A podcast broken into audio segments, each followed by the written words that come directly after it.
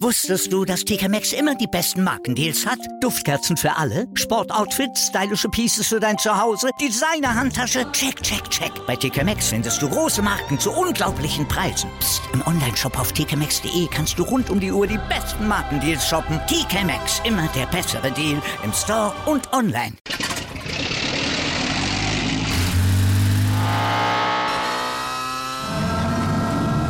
Von 0 auf 100. Aral feiert 100 Jahre mit über 100.000 Gewinnen. Zum Beispiel ein Jahr frei tanken. Jetzt ein Dankeschön, rubbellos zu jedem Einkauf. Alle Infos auf aral.de. Aral, alles super. Anwurf. Der Handball-Talk auf meinsportpodcast.de. Hallo und herzlich willkommen zu einer neuen Ausgabe von Anwurf, eurem Handball-Talk auf meinsportpodcast.de und auf Sportradio. Dort laufen wir jeden Montag von 13 bis 14 Uhr und wir haben uns jetzt wieder Zeit genommen, um eine Stunde lang über Handball und unseren geliebten Sport zu sprechen. Genug Themen, auch wenn jetzt gerade so ein bisschen, ja, Off-Season ist, nicht so viel los. Die Teams starten jetzt nach und nach alle in die Vorbereitung. Jetzt geht es dann wieder darum, in der nächsten Saison dann natürlich möglichst, ja, das zu bestätigen, was man gezeigt hat, beziehungsweise sich zu verbessern, wenn man natürlich dann, äh, ja, besser abschneiden will als in der vergangenen Saison. Und da wollen wir natürlich drüber sprechen. Mein Name ist Sebastian Mühlev und wie gewohnt an meiner Seite mein geschätzter Experte, den Tim Detmer. Hallo Tim. Hallo Sebastian.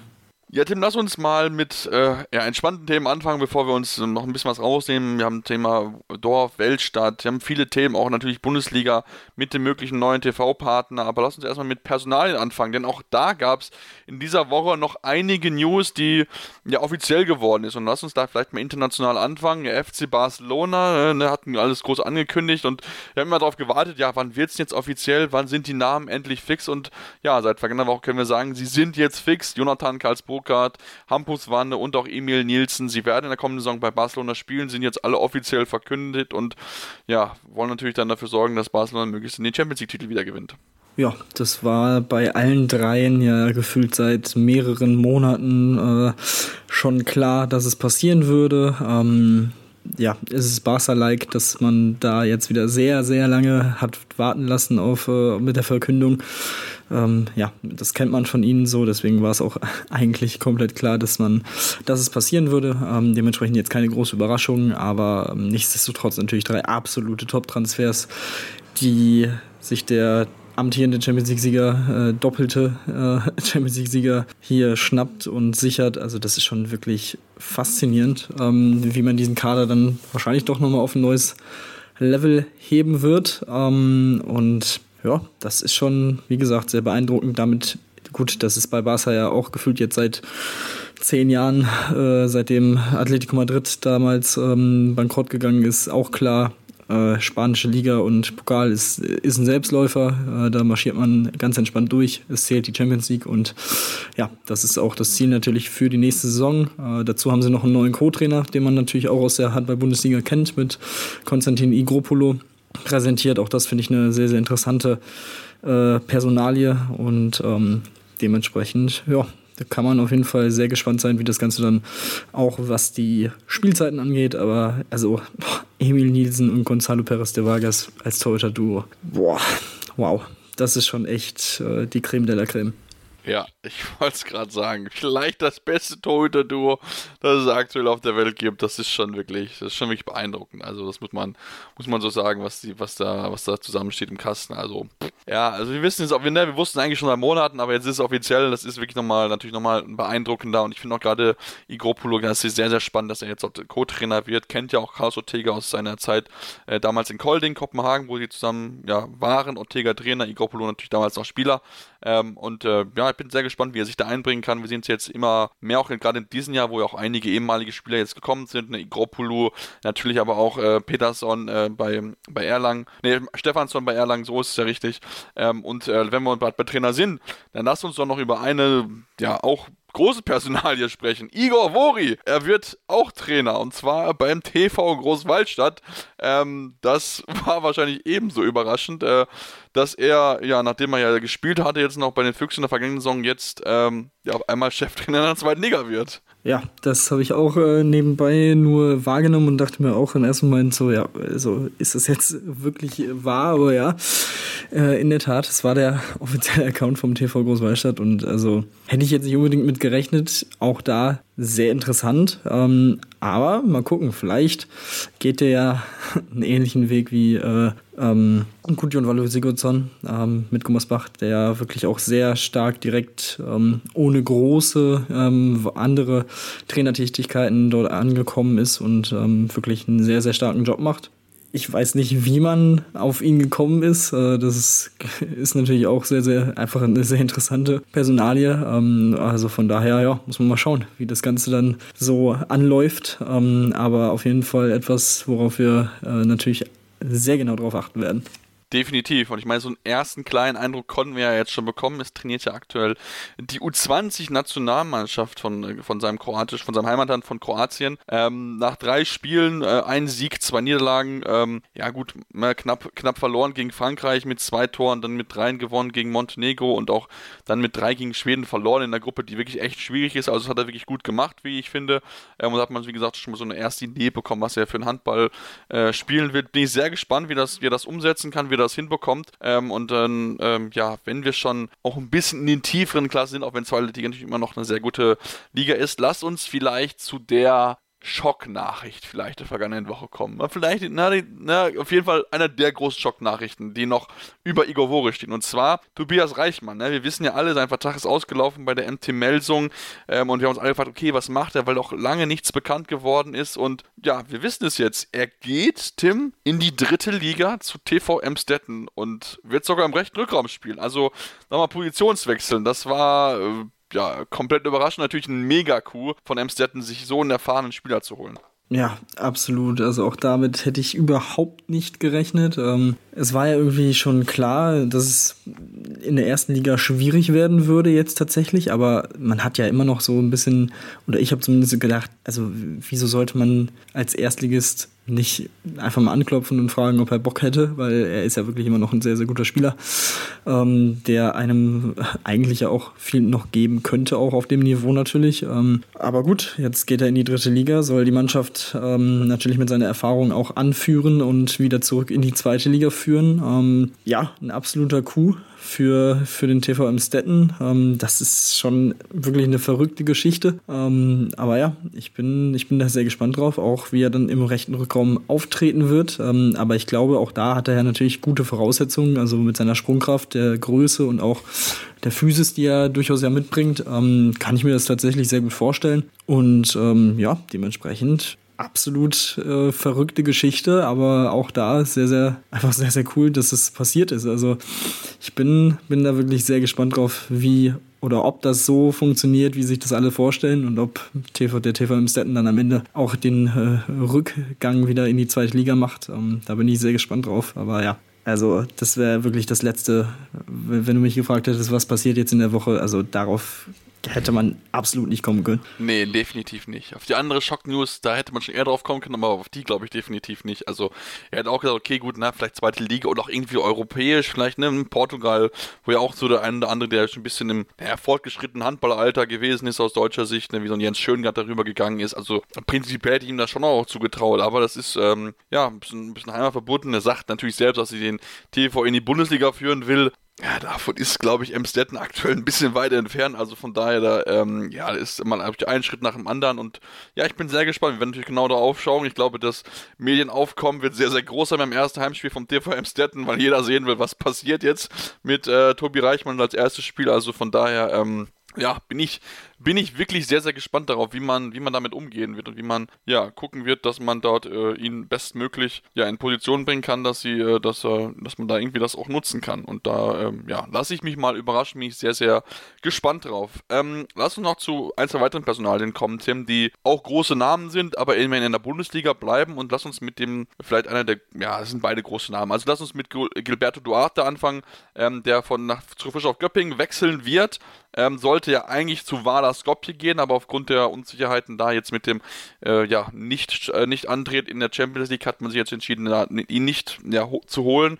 Und ähm, jetzt hat Göppingen zugeschlagen und sichert sich wirklich einen sehr erfahrenen Mann für ihren Kader. Das ist natürlich schon mal sehr, sehr gut, auch gerade mit Blick auf Europa. Genau, und ähm, natürlich umso wichtiger, um den Ausfall von Sebastian Heimann jetzt noch gut auffangen zu können, ähm, der ja leider noch langfristig ausfallen wird. Ähm, dementsprechend hat man, also das ist ja wirklich eine absolute Premium-Lösung dann ähm, für die Position. Ähm, 101-facher Nationalspieler, ähm, hat in den letzten Jahren konstant natürlich auch auf Champions League, in der Champions League gespielt, ähm, kommt jetzt von Montpellier, hat auch schon bei Barcelona gespielt. Also das ist wirklich ein sehr, sehr erfahrener Spieler ähm, und ja, dementsprechend, also wirklich, da kann man nur gratulieren, dass man auch zu dem Zeitpunkt jetzt noch ähm, so einen Spieler dann verpflichten konnte. Ähm, man profitiert, du hast es gesagt, natürlich auch von der Situation in Skopje. Aber auch da, ja, muss man dann auf jeden Fall immer wach sein und die Augen aufhaben auf dem Transfermarkt. Und das haben sie ähm, gut gemacht. Auch dann natürlich in Person vom sportlichen Leiter Christian Schöne. Und ähm, ja, das ist schon und umso wichtiger natürlich, dass sie dann am Ende auch die European League erreicht haben. Ich glaube, sonst würde der äh, Transfer auch nicht zustande kommen. Also ja, das ist wirklich sehr, sehr schön. Ähm, auch da wirklich ein sehr, sehr guter Spieler, der die Bundesliga absolut bereichern wird. Ja, definitiv. Also ich freue ich freu mich sehr schon drauf, ähm, der auch gerade noch in der, der natürlich in der Abwehr noch mal natürlich mal enorm was geben kann, einfach, weil er wirklich auch mit seiner Größe und seiner Physis da wirklich jemand ist, der, der da sehr viel Erfahrung mitbringen kann und damit sie halt eine sehr wichtige Säule sein kann, auch wenn er natürlich nur für ein Jahr ist, ist wahrscheinlich dann einfach nur die Geschichte, dass er dann einfach dann im kommenden Jahr dann möglichst dann nach Skopje wechseln will, ähm, in der Hoffnung, dass dann auch Skopje dann auch dann, ja, die Zulassung bekommt, dann auch Champions League spielen zu dürfen, dass man dann auch wieder in Europa teilnehmen darf. Das ist ja noch etwas, was noch offen aussteht, ist ja sowieso noch gerade noch ein schwebendes Verfahren, wie es überhaupt mit der Wildcard aussieht. Man wollte ja rechtliche Mittel dagegen einlegen. Bisher ist noch nichts passiert. Bin mal gespannt, ob da noch was passiert, ähm, bevor es dann noch irgendwann losgeht. Und lass uns dann ähm, zum zweiten großen Namen kommen jemanden, den wir auch schon kennen aus der Bundesliga, Rogerio Moraes Ferreira. Ne? Wir hatten ihn damals gekannt vom THW Kiel, ist er dorthin gewechselt, aber nicht so ganz glücklich geworden und naja, soll man sagen, seitdem läuft es für ihn richtig gut, in Skopje erfolgreich gewesen, Westbrem, jetzt mit Benfica Lissabon die European League gewonnen. Ähm, ja, und jetzt geht's zurück nach Melsung, also in die Bundesliga zurück und ähm, natürlich Melsung holt sich damit den, ja, vielleicht fehlenden Spieler, nachdem ja Marino Maric nicht verlängert worden ist, dessen Vertrag ausgelaufen war und ähm, ja, toller Mann, tolle Verpflichtung. Es muss halt dann halt auch endlich funktionieren für die Melsunger. Ja, das, äh, das absolut. Ähm, sehr, sehr guter Transfer. Auch der Transfer, ähnlich wie bei den Barca-Transfers, war ja auch irgendwie ein offenes Geheimnis. Ähm, also auch da wurden ja schon vor, ich glaube, mittlerweile auch schon Monaten bei TV-Übertragungen im Vorfeld äh, auf die Frage so reagiert, dass man gemerkt hat, okay, das wird sehr wahrscheinlich funktionieren. Und ähm, ja, dementsprechend auch keine große Überraschung, ähm, aber nichtsdestotrotz auch hier auf dem Papier ein sehr, sehr guter Transfer. Ich bin gespannt, wie das Ganze dann funktioniert, zusammenpasst in dieser Mannschaft. Wie gesagt, ich bin, was zumindest die Trainerposition angeht, bei Melsung mittlerweile sehr, sehr positiv gestimmt. Ich glaube, da haben sie jetzt wirklich den richtigen gefunden. Natürlich hat man in der letzten Saison auch viel Pech mit Verletzungen und Corona gehabt. Das muss man auch noch dazu, äh, immer noch dazu sagen. Ähm, also, was sie da teilweise mit, für welchen Rumpftruppen da gespielt haben, das muss man auch fairerweise sagen. Ich glaube, da wäre kaum eine Mannschaft ähm, wirklich gut weggekommen. Aber ähm, auch da, wenn alle fit sind oder wenn ein Großteil der Mannschaft fit ist, das muss man ja so sagen, weil es werden nie alle fit sein ähm, in dieser Liga und in dieser in der nächsten Saison, ähm, ja, müssen sie einfach liefern. Das ist ganz klar. Die Top 5 sind für mich absolutes Minimumziel, das sie erreichen müssen. Ähm, mit dem, was man, wie gesagt, über die letzten Jahre auch versucht hat aufzubauen und welche Namen man verpflichtet hat, sollte eigentlich der Anspruch auch höher sein. Aber gut, das äh, kennen wir aus den letzten Jahren.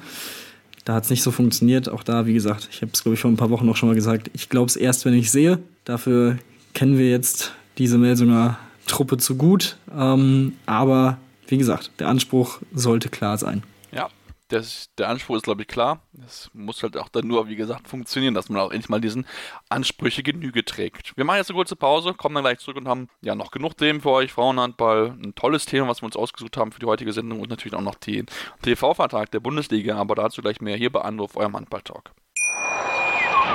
Wusstest du, dass TK Maxx immer die besten Markendeals hat? Duftkerzen für alle, Sportoutfits, stylische Pieces für dein Zuhause, Designer-Handtasche, check, check, check. Bei TK Maxx findest du große Marken zu unglaublichen Preisen. Psst. im Onlineshop auf tkmaxx.de kannst du rund um die Uhr die besten Markendeals shoppen. TK Maxx, immer der bessere Deal im Store und online. Wieder live von ihrem Toyota-Partner mit diesem Leasing-Auftakt. Der neue Toyota Jahreshybrid. Ab 179 Euro im Monat. Ohne Anzahlung. Seine Sicherheitsassistenten laufen mit. Und ja, ab ins Netz mit voller Konnektivität. Auch am Start die Toyota Team Deutschland Sondermodelle. Ohne Anzahlung geht's in die nächste Runde. Jetzt los sprinten zu ihrem Toyota-Partner.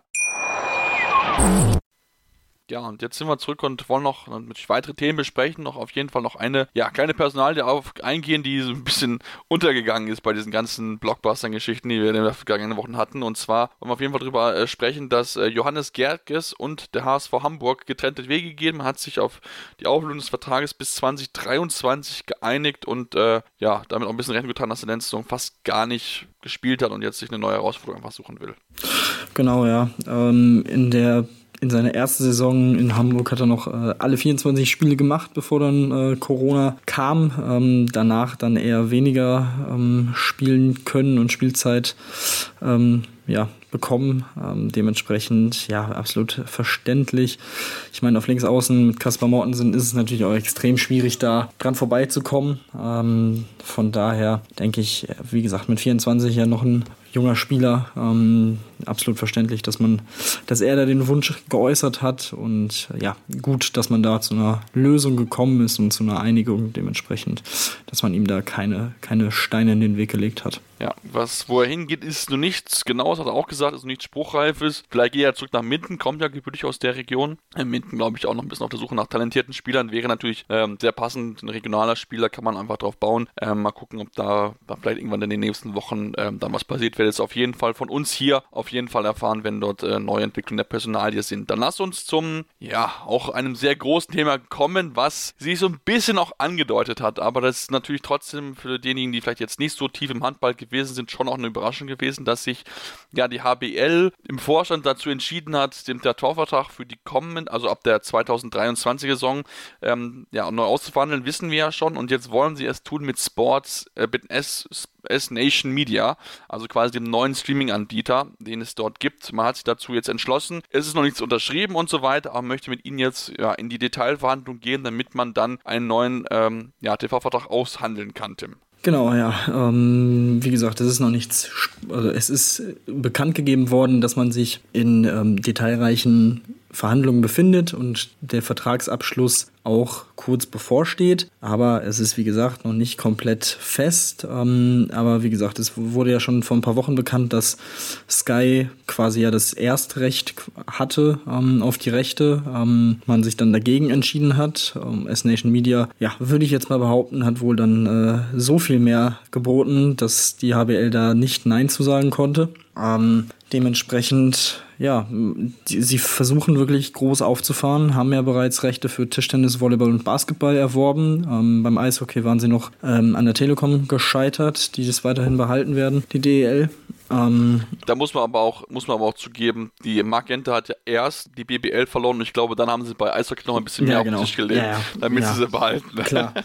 Deswegen, also ähm, sie wollen da wirklich im besten Falle über lang oder über kurz oder lang quasi alle, ähm, vor allem natürlich Teamsportarten hinter dem Fußball oder neben dem Fußball ähm, unter ein Dach bringen, ähm, was von der Idee her ja natürlich nicht so schlecht ist. Ähm, aber trotzdem ist das Ganze natürlich, für mich hat das Ganze noch so einen leichten Beigeschmack, weil also man kann davon ausgehen, dass das Ding an den Start geht und auch wahrscheinlich mit einer gewissen Qualität auch an den Start bringt ähm, oder an den Start geht. Das dürfte von aus, davon kann man ausgehen. Aber natürlich ist es auch ein gewisses Risiko, jetzt zu so einem neuen Anbieter zu gehen und ähm, von Sky, von einem wirklich gefestigten äh, Partner, sich abzuwenden. Ich bin persönlich wirklich sehr, sehr zufrieden gewesen mit der Art, wie Sky die Handball-Bundesliga übertragen hat. Vor allem, wenn man jetzt natürlich auch den Unterschied zwischen den Champions League-Übertragungen bei Sky und bei The Zone sieht, das sind ja wirklich Welt ähm, in der Qualität und auch in der, in der Aufmache und so weiter. Dementsprechend ist es schon durchaus, äh, durchaus schade. Ähm, aber andererseits gibt es auch bei Sky natürlich genug Gründe, auch für den Kunden zu sagen, vielleicht doch nicht so eine schlechte Idee, vielleicht mal was anderes zu machen. Ja, das ist, das ist eine sehr, sehr, sehr gespannte Geschichte, weil ich finde, ja, also das damals ich finde damals immer so eine Geschichte war richtig, damals zu sagen, okay, wir möchten jetzt alle Spiele übertragen haben, weil das gab es ja so vorher nicht bei Sport 1 oder DSF, dann teilweise ja auch noch, war es ja früher noch, ähm, wo es ja immer nur eine ausgewählte Spiele gab. Klar, jedes Team war da irgendwann im Verlauf der Saison dran, aber du hattest nie alle Spiele, die du dir anschauen konntest. Was du ja jetzt natürlich mit, mit Sky hast, natürlich jetzt auch wahrscheinlich bei S Nation Media wirst du es ja auch haben, ähm, dass du auch alle Spiele zu sehen bekommen wirst.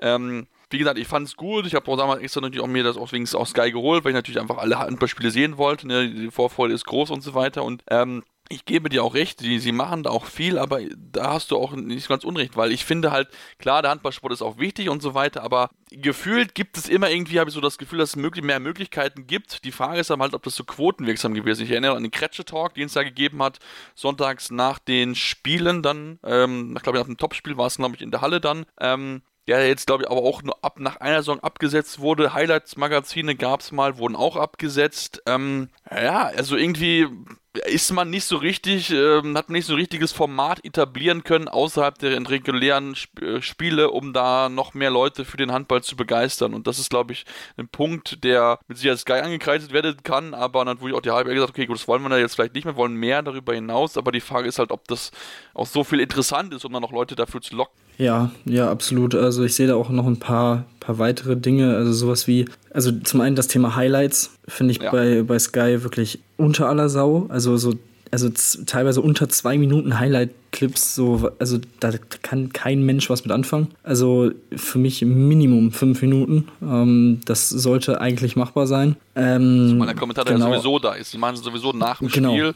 Ähm, klar, natürlich, die brauchen ein bisschen mit dem Schneiden, okay, ja, definitiv, aber ähm, kann ja trotzdem schnell machbar sein. Ja, also absolut, absolut sehe ich, sehe ich genauso. Ähm, ja, sowas wie den Kretsche Talk oder irgendwas drumherum wäre, wenn man das dem Ganzen vielleicht ein bisschen Zeit gelassen hätte, vielleicht echt gut geworden ähm, oder hätte gut werden können, weil an sich mit den, also so kannst du ja nochmal eine ganz andere Plattform schaffen, um die Spieler, um die Funktionäre und so weiter, alle, die halt in diesem, in dieser HBL-Bubble sind, äh, einfach nochmal dem Publikum vorzustellen. Also der Sport heutzutage geht ja so deutlich in die Richtung, Persönlichkeiten zu haben ja. ähm, und diese vorzustellen. Und äh, sowas wollen die Leute ja auch sehen. Deswegen, das fand ich dann auch ein bisschen schade dazu. DHB-Pokal das Thema. Ähm, wie oh, da ja. die Rechte genutzt oder eben nicht genutzt wurden, ist auch sehr, sehr schwierig gewesen, finde ich, bei Sky. Ähm, und sehr ausbaufähig. Deswegen, da, ich bin sehr gespannt, wie sie dieses, wie S-Nation Media dann das gesamte Paket nutzt. Also es ist ja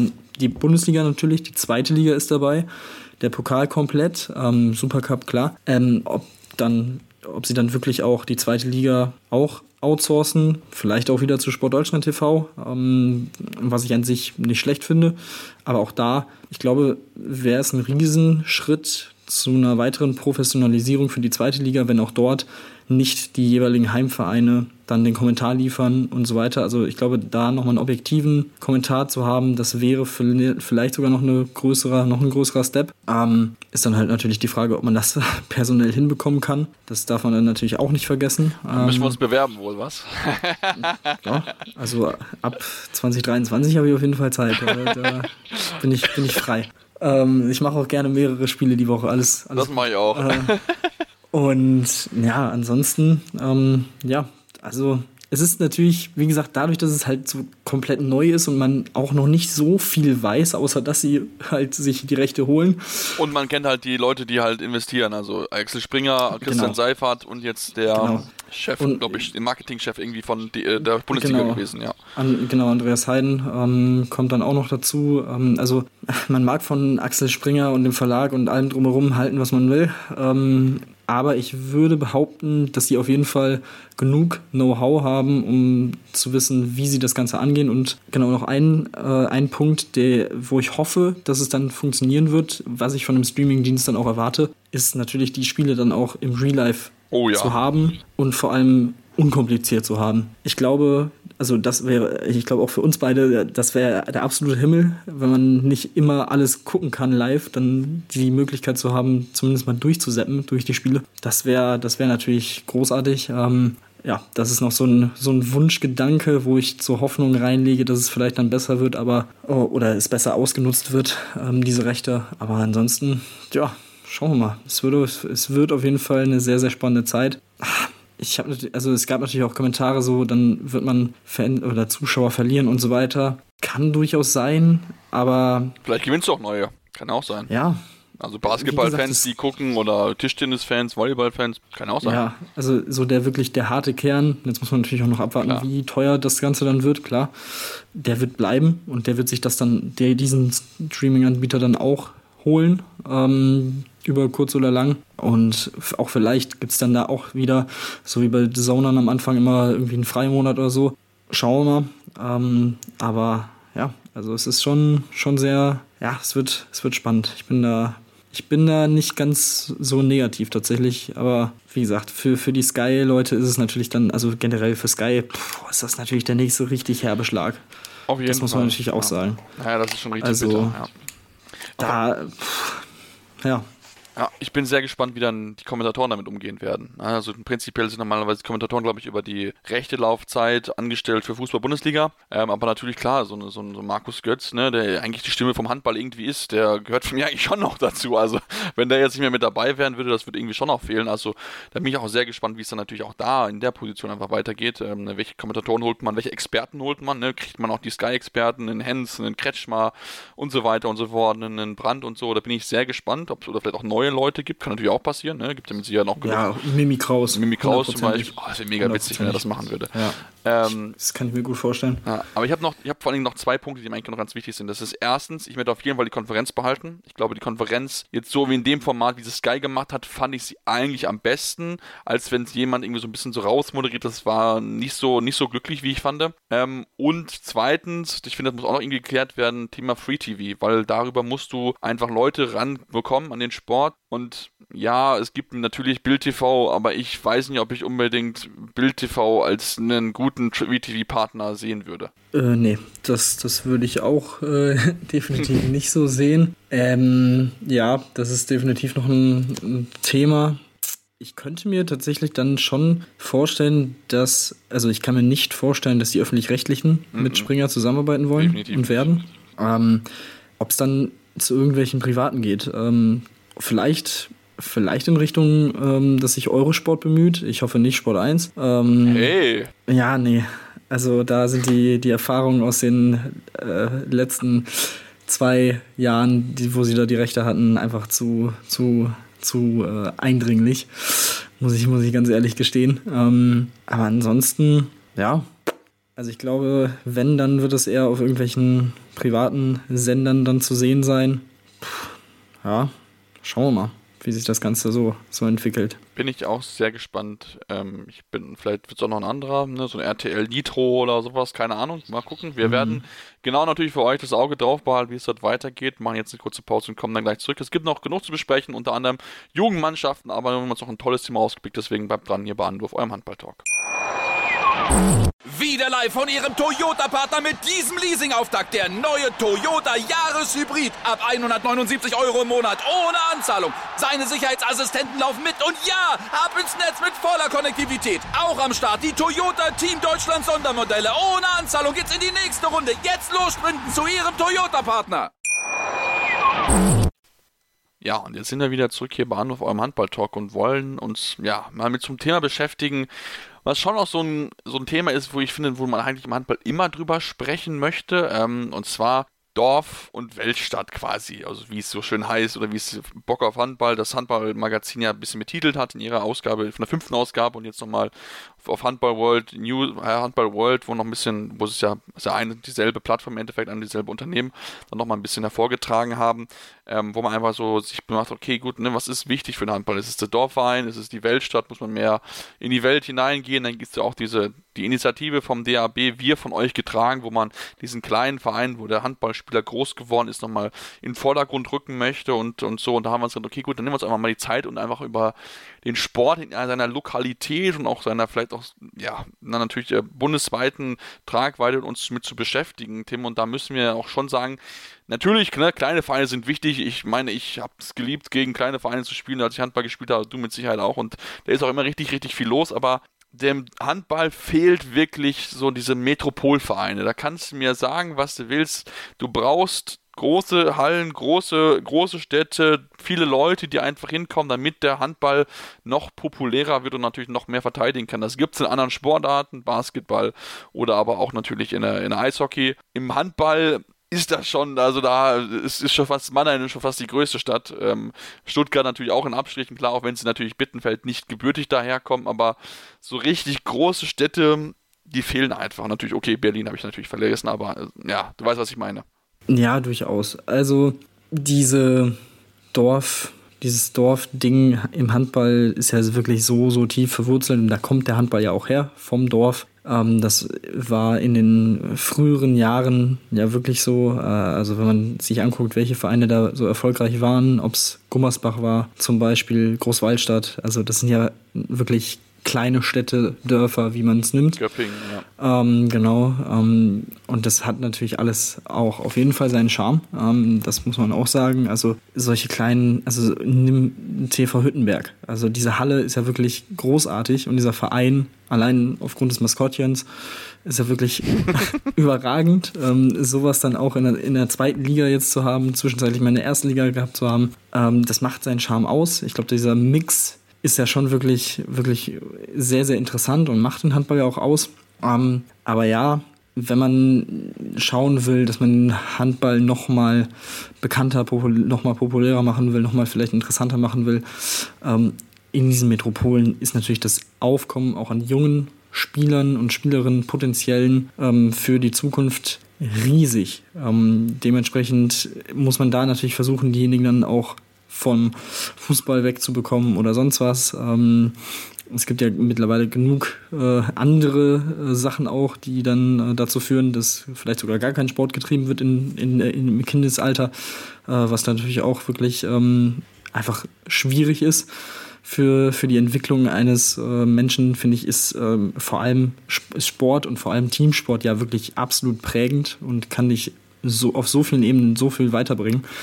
Ähm, aber ja, dementsprechend bin ich da ein bisschen hin und her gerissen. Ich glaube, ich, ich sehe es ähnlich, wie auch es Andreas Michelmann ähm, in diesem Ding gesagt hat, dass es eigentlich, es, es muss einfach beides geben. Ähm, es muss diese Dorfvereine geben, die auch erfolgreich sind, die vielleicht jetzt auf lange Sicht ähm, nicht die Top-Top-Teams mehr werden, weil es einfach dann drumherum nicht die Finanzkraft vielleicht gibt. Aber es muss natürlich auch die Metropolstädte oder Metropolregionen geben, die gemeinsame Sache machen. Ähm, aber auch da sieht man ja auch schon, bestes Beispiel ähm, Düsseldorf in den letzten Jahren, die es ja versucht haben, ähm, mit dem Neusser HV das Ganze nach Düsseldorf zu packen und ist wirklich absolut gescheitert. Ähm, das muss man ja so deutlich sagen. Also es ist halt auch nicht einfach, den Handball dann in diese großen Städte zu bringen. Ähm, Bittenfeld und Stuttgart, das hat gut funktioniert jetzt über die letzten Jahre. Auch Erlangen mit Nürnberg macht das ja wirklich ganz gut.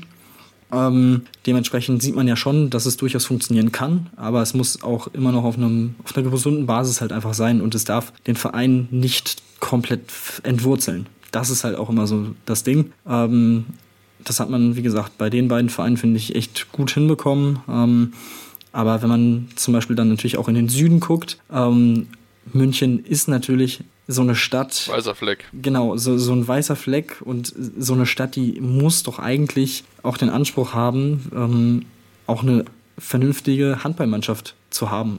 Und also im Basketball ist es natürlich eine Geschichte, da hast du natürlich den Präsidenten des Fußballvereins, der Basketball interessiert ist und dementsprechend natürlich dafür gesorgt hat in den letzten Jahren, dass man da einen Verein hat und eine Halle hat auf einem wirklich überragenden Niveau. Dann hast du auf der anderen Seite beim Eishockey natürlich mit Red Bull ein riesen äh, Imperium, Sportimperium im Hintergrund, die natürlich auch daran interessiert sind, ähm, dass man da erfolgreich ist. Und sowas hast, hast du halt im Handball dann noch nicht ähm, bisher, dass man da jemanden gefunden hat, der da auch Geld reinsteckt oder Geld reinstecken will.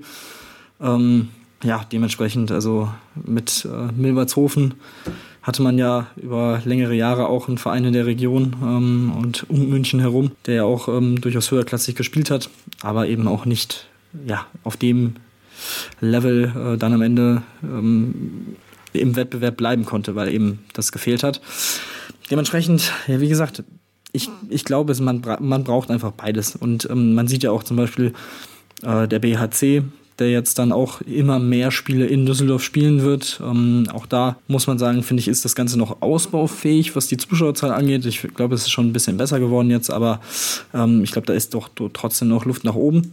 Ähm, aber auch das sind natürlich so, so Geschichten, wo man dann, glaube ich, auch auf kurz oder lang sieht, wo vielleicht dann auch die Richtung hingeht. Ähm, vor allem, wenn dann solche Sachen wie Hallenbau oder Hallenerneuerung dann in Frage kommen bei kleineren Städten, ähm, wenn dieses dann nicht zustande kommt. Und dann kommt halt wieder das Ding mit der Entwurzelung. Das wird dann halt wieder, ist dann halt wieder so ein, ein schwieriges Thema. Ähm, aber ja, dementsprechend, also ich finde, es hat einfach, es ist beides, glaube ich, macht den Handball durchaus aus. Ja, definitiv. Und äh, wo du gerade von München gesprochen hast, vergisst mir nicht TUS äh, äh, Fürstenfeldbruck, ja. Die haben, ja, klar. Wir das vor zwei Jahren, zweite ja. Liga gespielt. Aber ähm, auch, das als eigentlich als kompletter genau, Amateurverein. Ja, ne? also das war ja wirklich auch so eine, so eine Truppe, die halt gefüllt aus äh, Studenten, eine Studententruppe halt, die in der zweiten Liga war. war. Also, und ich meine, die haben ja, also auch wenn sie dann alle abgestiegen sind, ich sag mal so, Gummersbach schlägst du dann auch nicht so nebenbei. Ne? Also es war schon, nee. war schon durchaus beeindruckend und eine coole Geschichte. Aber auch das ist halt so das Ding, da fehlt dann halt halt wirklich dieses Ding im Hintergrund, dass man da das Ganze auf ein langfristig auf dieses Level halt bringen kann. Das ist halt so ein bisschen das Problem. Ja, definitiv. Also ich meine, München ist ja definitiv ein weißer Fleck auf der, auf der Handballkarte. Ich meine, Dominik Klein hat sich das ja so ein bisschen ja, vorgenommen, dass man das jetzt irgendwie versucht mal hinzubekommen. Ich, ich glaube, es wird einfach ein bisschen schwierig. Da muss natürlich klar, es gibt viele Angebote in München, das ist natürlich einfach so, aber du hast so große, so viele Zuschauer und so viele Möglichkeiten eigentlich, oder so viele Menschen, die hier wohnen in diesem Ballungsraum, ähm, da muss man eigentlich was nutzen können. Es geht ja eigentlich auch so ein bisschen auch für ja, für Ballungsraum Rhein-Ruhrgebiet im Endeffekt. Klar, du hast TuS im Essen die zweite Bundesliga spielen, wo ich aber auch so eigentlich Gefühl mit dem, mit dem Potenzial, was Essen hat, an, an, an, eigentlich an, an Möglichkeiten. Klar, natürlich, das Ruhrgebiet ist gerade ein bisschen schwierig mit, mit dem Umbruch von Kohle und so weiter, aber prinzipiell hast du auch da viele Menschen, die eigentlich auch Interesse zeugen können. Das ist klar, du hast mit Rot-Weiß erst natürlich jemanden, der überstrahlt, die aber auch halt schon seit Jahren in der Regionalliga äh, ste stehen. Und da könnte man eigentlich noch diese Lücke, die es eigentlich da gibt, weil es halt keinen starken Fußballverein gibt, das eigentlich noch viel mehr für sich nutzen, um dann wirklich dann auch versuchen, konstant dann noch erste Bundesliga zu spielen und dann vielleicht noch ein bisschen höher mal zu schielen, also ein bisschen Mittelfeld und dann ein bisschen darüber hinaus, weil wie gesagt, das Potenzial ist da um dich herum hast du im Handball, dauert, wie gesagt, nicht so viel. Ähm, klar, natürlich, du hast ein bisschen mit Gummersbach unten, ähm, natürlich klar, aber ansonsten so viele große Vereine in der Region gibt es nicht, die da wirklich oben mitspielen können. Also von daher, ähm, da gibt es Möglichkeiten, da was zu machen und ich finde, dass man auch viel mehr machen muss im Endeffekt. Ich meine, das auch mit Frankfurt ist ja auch dasselbe, wo man auch keinen großen Verein hat, ähm, der da mit, mitspielt. Klar, natürlich, Mannheim ist ein bisschen in der Nähe, aber prinzipiell eine große Stadt wie Frankfurt, Bankerstadt, da ist auch viel Geld, was man prinzipiell nutzen kann, um den Handballsport zu fördern. Also ja, man muss da definitiv was tun, glaube ich schon, aber ich bin auch bei dir. Ich gehe gerne, ich, ich habe ja in Baling kommentiert ein halbes Jahr. Baling-Halle ist mega genial. Also das ist, da geht auch immer mehr Tickets über den Laden, als dann eigentlich Leute reinpassen. Das ist jetzt aber mal ne, unter uns hier oder auch für alle, die zuhören. Ähm, aber das ist einfach eine tolle Halle. Die Fans sind da, sind enthusiastisch, sie machen Stimmung und so weiter. Das ist etwas, was ich nicht missen möchte. Das ist ja auch was in der Bundesliga mit Freiburg. Weißt du, so ein, so ein Charmverein, so ein kleiner Dorfverein.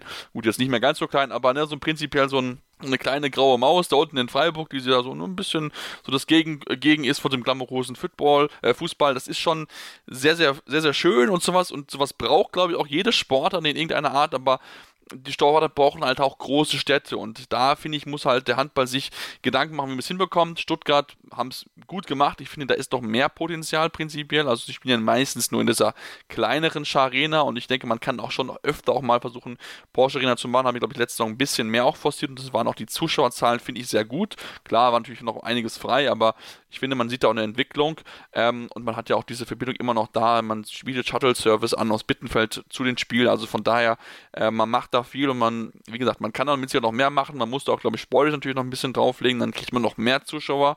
Ähm, aber prinzipiell, ähm, man muss sich halt was einfallen lassen, um diesen Sport nach vorne zu treiben. Und das ist halt einfach das Wichtige. Da braucht man halt auch viele Menschen und viele Menschen wohnen halt in Großstädten. Das ist halt einfach so. Und da ist Lübeck, Lemgo, äh, Minden, die sind schöne Städte und schöne Handballstädte, aber da wohnen halt keine 200, 300.000 Menschen. Das ist halt einfach so. Ja, das, äh, das stimmt. Ähm, ja, von daher, gesagt. Ich glaube, es ist relativ viel gesagt. Ja, ich glaube auch. Ich glaube, man muss einfach marketingmäßig Ja. viel mehr machen, auch mit Social Definitiv. Media, glaube ich einfach.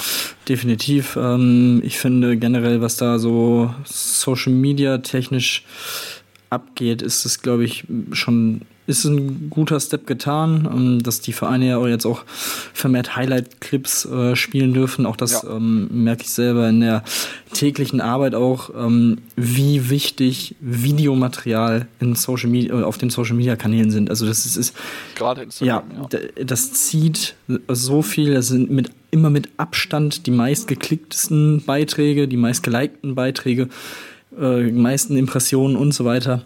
Das ist das, was die Leute wirklich interessiert. Vor allem natürlich mit dem, wenn man im Hintergrund hat, dass die Bundesliga dann für viele dann auch nicht so zugänglich ist, dadurch, dass es eben im Pay-TV läuft und so weiter und so fort. Ähm, dementsprechend äh, ja, ist das, glaube ich, äh, auch so ein Thema, was, was sehr, sehr wichtig ist.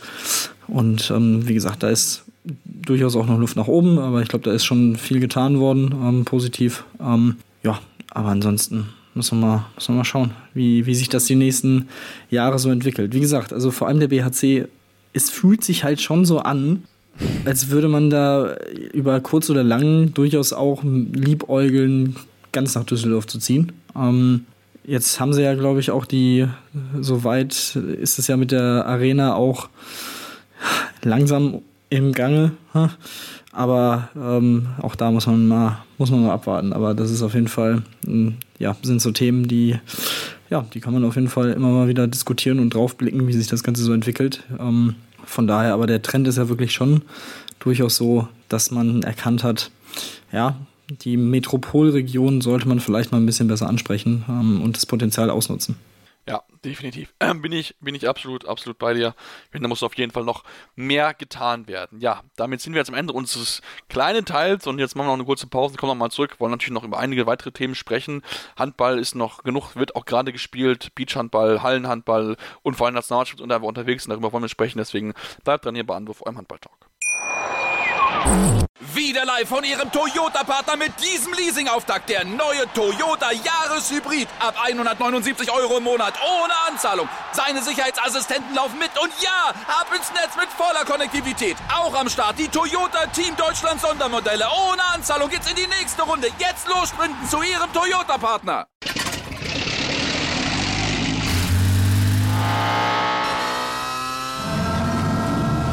Von 0 auf 100.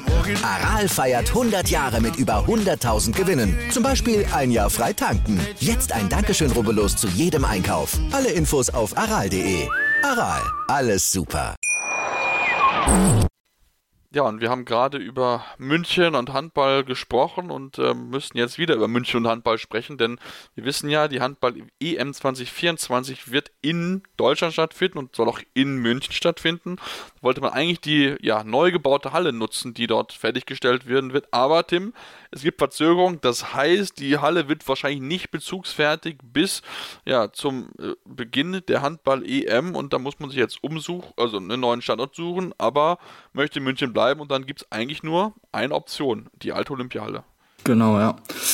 Das ist natürlich äh, eher suboptimal. Es war von Anfang an ja auch ähm, eng kalkuliert, ähm, dass man noch nicht genau wusste, ja, wird es funktionieren oder wird es nicht funktionieren. Jetzt gab es eben die Verzögerung, dementsprechend wird es ja erst im Frühjahr 2024 fertiggestellt und das ist dann eben nach der Europameisterschaft.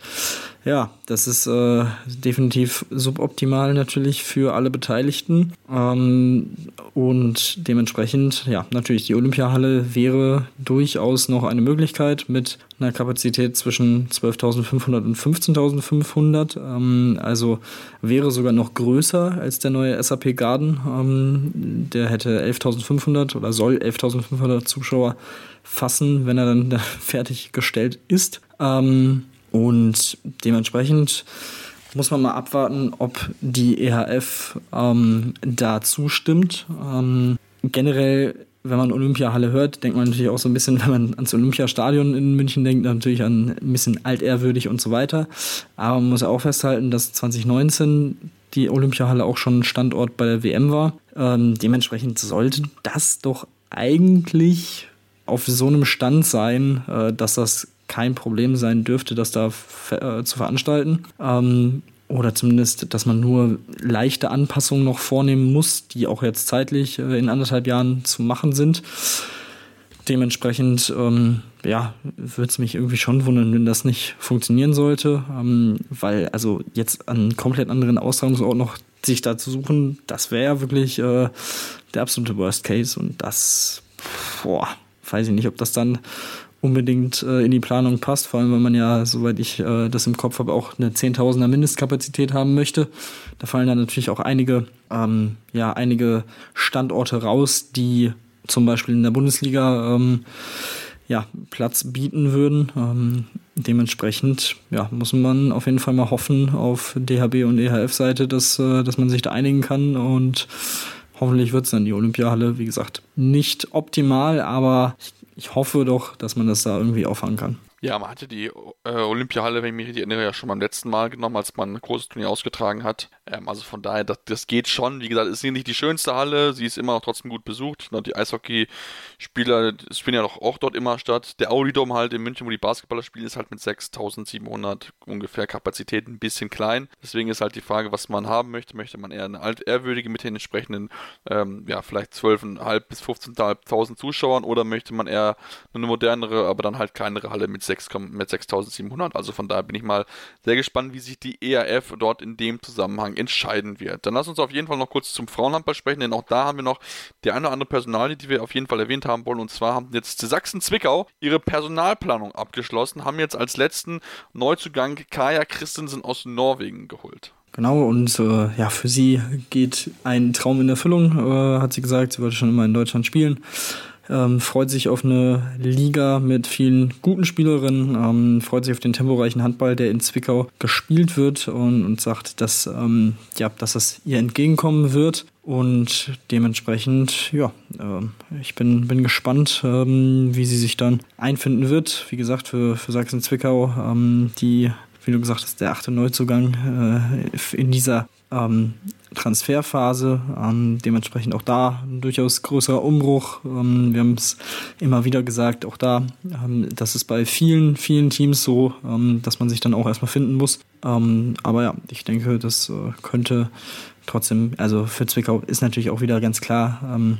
wie da die Zielsetzung sein muss, in der ersten Liga wieder zu bleiben. Das äh, wird ganz klar sein und wird auf jeden Fall auch wieder schwer genug. Ja, genau. Ich meine, acht Spielerinnen, ne, das ist schon ein großer Umbruch, der da im Kader ist. Und da bin ich sehr gespannt, wie schnell man einfach zusammenfinden kann. Da wird mit Sicherheit auch die Verbandungsturnier jetzt sehr intensiv genutzt werden, damit man schnell eine gute Teamchemie aufbauen kann, um dann möglichst dann das äh, ja, Ziel Klassenerhalt wieder zu erreichen. Dann lass uns ähm, ja ein bisschen weg vom Vereinshandball und hin zur Nationalmannschaft und ähm, dort uns mit den Themen beschäftigen und ja einen Blick werfen auf die Hallenwettbewerbe, denn die U20 Herren sind aktuell aktiv bei der EM.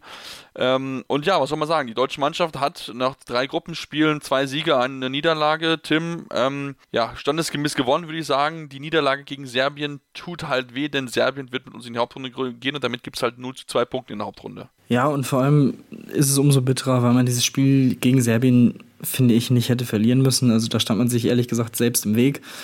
Man verliert es am Ende mit 30 zu 33, hatte mehrere Phasen, wo man einfach nicht so wirklich viel funktioniert hat offensiv. Ähm, das war, das war dann echt, echt bitter auch mit anzusehen, dass man da so ein bisschen einfach verlernt hat, Handball zu spielen. Und das ist dann gegen so einen Gegner halt einfach tödlich. Äh, dementsprechend haben es die Serben dann gut gemacht und ähm, diese Fehler dann auch ausgenutzt, konsequent. Und ähm, ja, sind jetzt Gruppensieger geworden in dieser Gruppe D. Ähm, gehen, wie gesagt, mit Deutschland zusammen, aber in die Hauptrunde, weil die Reaktion im letzten Spiel, im alles entscheidenden Spiel gegen Island war wirklich sehr, sehr gut. 35 zu 27 gewonnen. Ähm, auch da gab es immer mal wieder Phasen, wo man sich, wo man sich schwer getan hat. Ähm, auch Lasse Ludwig im Tor, einige wirklich sehr, sehr bittere Bälle kassiert, ähm, die wirklich, also da war er eigentlich dran oder gerade so irgendwie noch reingerutscht. Ähm, das war dann echt vor allem in der Anfangsphase sehr, sehr bitter, wo man gemerkt hat, er ist eigentlich drin im Spiel, aber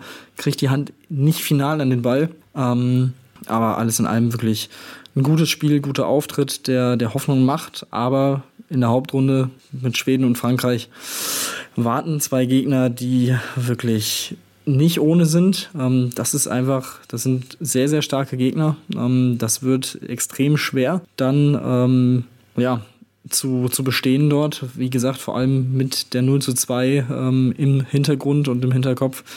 Aber gut, ähm, schauen wir mal, wie sich das jetzt, äh, wie sich das entwickelt. Letztes Jahr, wie gesagt, sind sie mit einer ähnlichen Teamkonstellation ähm, U19-Europameister geworden. Ähm, dementsprechend natürlich auch die Ansprüche hoch für dieses Turnier gewesen, auch wenn einige Spieler nicht dabei sein können. Und ähm, ja, trotzdem, wie gesagt, ja, wird es auf jeden Fall eine sehr, sehr interessante Hauptrunde.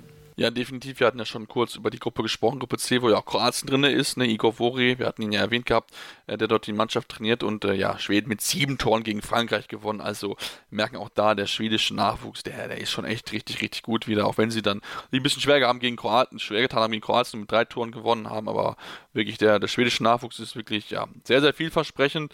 Ähm, ja, äh, was wir uns natürlich noch über weitere Gruppen sprechen, müssen wir natürlich über die Todesgruppe sprechen, Spanien, Portugal, Polen, Norwegen. Und was ich persönlich total überraschend finde, ist, Tim, dass die Norweger so gar keine Chance haben in irgendeinem Spiel. Die, die kleinste Niederlage waren sechs Tore. Also, wenn ich mal angucke, die haben mit 13 gegen Spanien verloren. Das ist schon, das ist schon echt deutlich und nie mehr als 26 Tore geworfen. Also, da hat Norwegen gerade so ein bisschen so ein Nachwuchsproblem. Ja, durchaus, äh, durchaus überraschend. Hätte ich so nicht unbedingt mit gerechnet, äh, definitiv. Ähm, ja, das ist schon, schon krass äh, in dieser Gruppe, wie sie da wirklich so untergegangen sind. Ähm, also ja, durchaus eine sehr, sehr enttäuschende Europameisterschaft für sie. Ähm, Portugal natürlich als ähm, Gastgeber auch einer der Mitfavoriten, ähm, haben natürlich auch, wie gesagt, einige Spieler dabei, ähm, wie die Costa-Brüder zum Beispiel, die auch schon auf anderem Level für Furore gesorgt haben. Deswegen wundert es nicht, dass sie hier diese Gruppe gewinnen können am Ende. Ähm, haben das letzte Spiel gegen Spanien ganz, ganz knapp gewonnen mit 36 zu 35. Ähm, und ja, gehen jetzt zusammen mit den Spaniern eben in die Hauptrunde. Ähm, dort trifft man dann auf Dänemark und Ungarn. Auch das wird eine sehr, sehr interessante Hauptrunde, Hauptrundengruppe. Ähm, auch die Gruppe B überraschend eng und überraschend vom Ausgang her oder von den Ergebnissen her. Ähm, also, dass die Dänen am Ende hier Gruppensieger werden, war nach dem ersten Spiel auch nicht unbedingt mitzurechnen, als man mit 32 zu 33 gegen die Färöerinseln verloren hat. Ähm, unter anderem mit Elias Askipagotu äh, von Säfehof, der da auch sehr, sehr gut gespielt hat. Ähm, Im zweiten Spiel dann, glaube ich, auch auf jeden Fall ausgefallen ist. Ich weiß gar nicht, ob er jetzt im letzten Spiel noch gespielt hat. Aber ja, für die Färöer natürlich ein historischer Erfolg. Das erste Mal, dass man eine dänische Mannschaft in irgendeinem Wettbewerb, in irgendeiner Teamsportart schlagen konnte. Ähm, und ja, das ist dann schon wirklich überraschend gewesen. Dann leider mit einem Tor gegen Slowenien verloren und dann ja ziemlich deutlich mit 19 gegen Ungarn verloren. Also ich glaube, die Ungarn, auf die sollte man auch nochmal achten. Die, die sind nicht zu unterschätzen, auch wenn sie gegen Dänemark verloren haben. Also wie gesagt, diese Gruppe auch absolut verrückt. Und ich bin da, bin da sehr gespannt drauf, wie, wie die Halbfinals dann am Ende aussehen werden. Und ähm, ja, am Dienstag und Mittwoch sind die beiden Hauptrundenspieltage. Also es geht auch hier Schlag auf Schlag bei diesen Nachwuchsturnieren. Also auch das Turnier jetzt wird, ich glaube, in zehn Tagen gefühlt durchgezogen, in anderthalb Wochen. Äh, also das ist schon, das ist schon auch ein Pensum für die Spieler. Das ist schon echt äh, ganz, ganz krass. Also das muss man auch mal, äh, ja, so in den Fokus rücken. Ja, müssen sich ja dran gewohnen, was auf äh, was in der, im Seniorenbereich auf sie wartet. Ja, absolut. Spiele haben. Aber nee, es ist mal, ich meine, man merkt es einfach auch, in, auch da wieder, wie, wie eng einfach der europäische Handball auch schon im Jugendbereich zusammen ist. Da gibt es einfach immer wieder Überraschungen. Das ist auch, glaube ich, etwas, was natürlich auch den Handballsport besonders macht, dass du halt auch immer diese, ja, auch mal kleine Mannschaften hast, die auch dann die Großen überraschen können. Ich glaube, das hat man wieder hier sehr, sehr eindrucksvoll auch beobachten kann. Wir natürlich schauen, wie das deutsche Team sich schlagen wird, ob sie es schaffen, mit dieser ja, Hypothek von den 0 zu 2 Punkten dann auch in die nächste Runde einzuziehen. Ähm, wie gesagt, die Gegner sind nicht einfach mit Frankreich und Schweden, aber natürlich, wir drücken die Daumen. Dann lasst uns von der Halle auf den Sand noch ge gehen, kurz zum Abschluss und auf jeden Fall erwähnen, dass sich die deutschen Beachhandball-Herren für die EM qualifiziert haben, haben das Qualifikationsturnier gewonnen als allererster und ähm, ja, wirklich gute Leistung gezeigt. Ja, die ähm, Männer stehen natürlich so ein bisschen unter Zugzwang ähm, bei den Erfolgen, die äh, die weiblichen Kolleginnen so äh, rausgehauen haben jetzt in den letzten Wochen und Monaten. Äh, ja, für die, für die Frauen geht es jetzt auch weiter bei den World Games ähm, ab heute. Und äh, ja, aber wirklich eine, eine gute, gute Sache, dass sie sich für die EM qualifiziert haben. Wirklich stark, dass sie das Ding dann auch am Ende sogar gewonnen haben. Also das ist wirklich wirklich gut ähm, für die Entwicklung, natürlich extrem wichtig, ähm, dieses Turnier dann spielen zu können. Ähm, und das wird dann hoffentlich den Männer Beachhandball dann auch nochmal wieder voranbringen. Ähm, auch da sieht es im Jugendbereich ja auch nicht so schlecht aus. Die U16 ist bei der EM Dritter geworden. Die weibliche U16 ist Fünfter geworden. Also auch da wirklich gute Platzierung für die, äh, für die jüngste Kategorie. Also ähm, ja, also der Beachhandball entwickelt sich, würde ich sagen. Das will ich auch mal so behaupten. Wir sind auf jeden Fall auf dem Vormarsch und mal gucken, was dann die Frauen bei den World Games machen werden. Wir werden natürlich drüber sprechen nächste Woche. Dort hört ihr uns auf jeden Fall wieder. Wir haben, kann ich schon mal verraten, wir uns selber einen, wahrscheinlich einen tollen Gast. Also da haben wir uns schon lange drauf gefreut, dass das jetzt endlich klappt. Das ist äh, natürlich umso besser. Deswegen solltet ihr auf jeden Fall unseren Podcast abonnieren. Bei dem Podcatcher eurer Wahl findet uns überall. Gerne auch Rezensionen lassen bei iTunes oder Spotify. Gerne 5 Sterne und gerne konstruktive Kritik. Was können wir besser machen?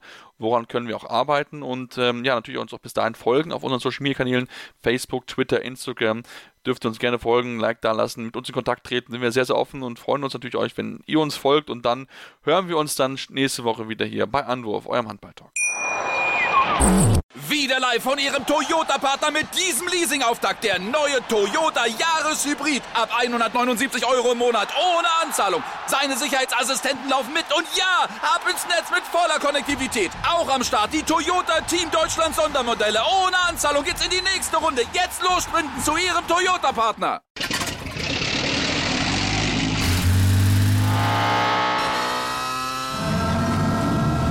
Von 0 auf 100. Aral feiert 100 Jahre mit über 100.000 Gewinnen. Zum Beispiel ein Jahr frei tanken. Jetzt ein Dankeschön, rubbellos zu jedem Einkauf. Alle Infos auf aral.de. Aral, alles super. Anwurf. Der Handball-Talk auf meinsportpodcast.de.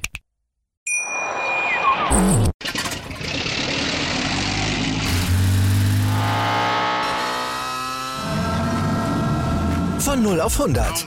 Aral feiert 100 Jahre mit über 100.000 Gewinnen. Zum Beispiel ein Jahr frei tanken. Jetzt ein Dankeschön, rubbellos zu jedem Einkauf. Alle Infos auf aral.de.